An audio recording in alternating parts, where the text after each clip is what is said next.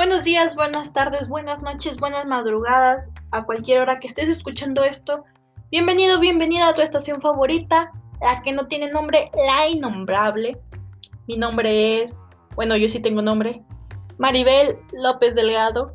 Y hoy te voy a hablar sobre un tema que acontece en el mundo actual. Tú dirás, ¿es el COVID-19 negativo? ¿El Super Bowl? Tampoco es eso. Hoy vamos a hablar de la enseñanza y el aprendizaje del álgebra en la escuela primaria. Un tópico que a todos nos acontece, que a todos nos importa, que a, bueno, a todos debería de importarnos, obviamente.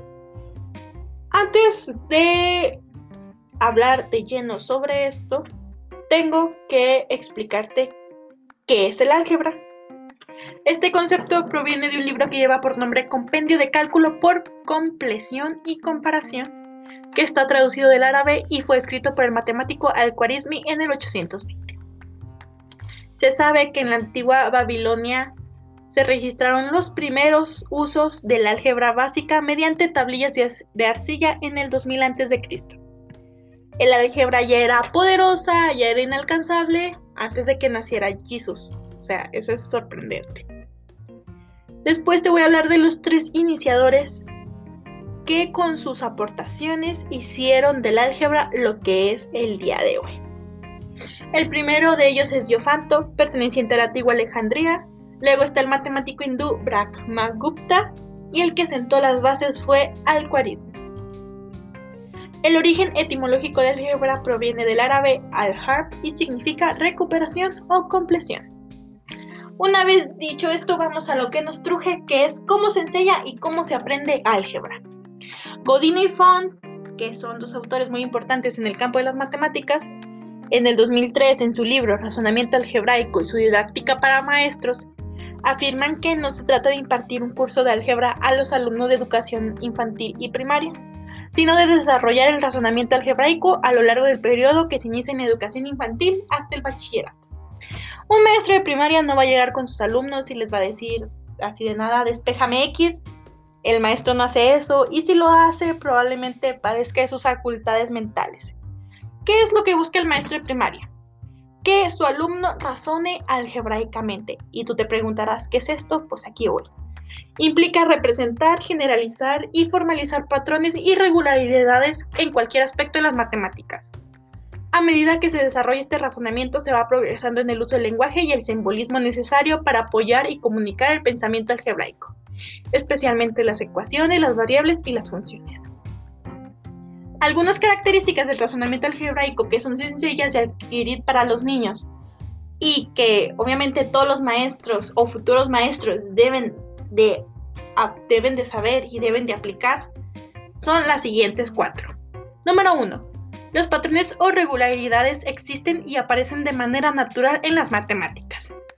El mismo patrón se puede encontrar en muchas formas diferentes, como en situaciones físicas, geométricas y numéricas. Número 2. El uso de símbolos permite expresar de manera más eficaz las generalizaciones de patrones y relaciones. Entre los símbolos destacan las que representan variables y los que permiten construir ecuaciones e inecuaciones. Si tú no sabes qué es una variable, probablemente estás en la, estación incorrecta, pero como soy muy buena gente, te lo voy a explicar. El punto número 3. Las variables son símbolos que se ponen en lugar de los números o de un cierto rango de números. Las variables tienen significados diferentes dependiendo si se usan como representaciones de cantidades que varían o como representaciones de valores específicos desconocidos o formando parte de una fórmula. Número 4. Las funciones son relaciones o reglas que se asocian a los elementos de un conjunto con los de otro. Estas se pueden expresar, disculpa, mediante contextos reales como son las gráficas, las fórmulas, las tablas o los enunciados.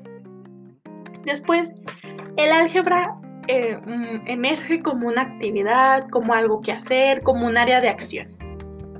Las actividades del álgebra escolar son de tres tipos, que obviamente así se enseña álgebra, que son las generacionales, las transformacionales y las de global meta nivel.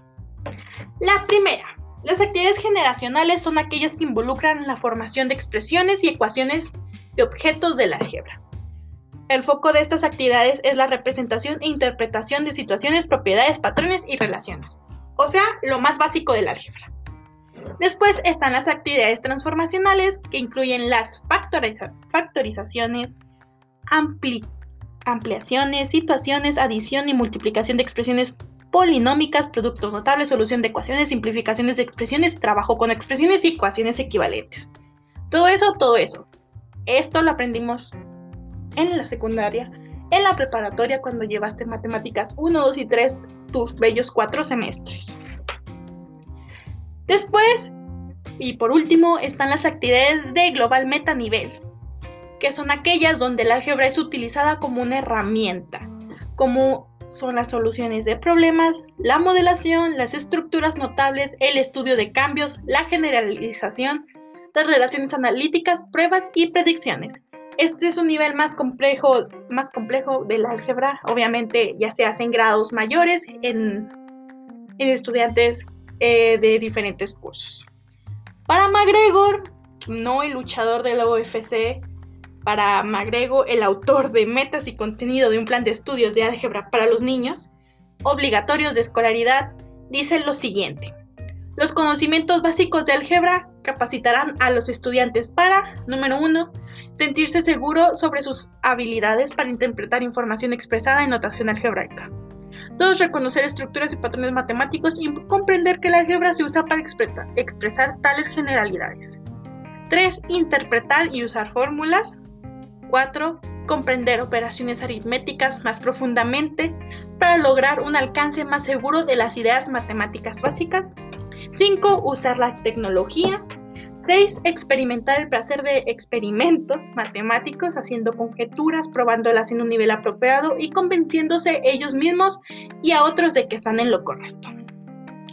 Estos seis puntos eh, demuestran cómo el alumno debe ser en las matemáticas, en, en el álgebra. Normalmente muchos se sienten inseguros al trabajar en esta área, pero no tienen que temer porque el álgebra es la misma aquí en China te enseña lo mismo, no cambia, es algo que nunca cambia. Entonces deberían de perderle el miedo y los maestros deberían realizar actividades donde el alumno pueda participar activamente en ellas y disfrutar del álgebra. Repito nuevamente, mi nombre es Maribel López Delgado y muchas gracias por escuchar esta emisión. Probablemente nos veamos después, probablemente no, espero que no. Muchas gracias.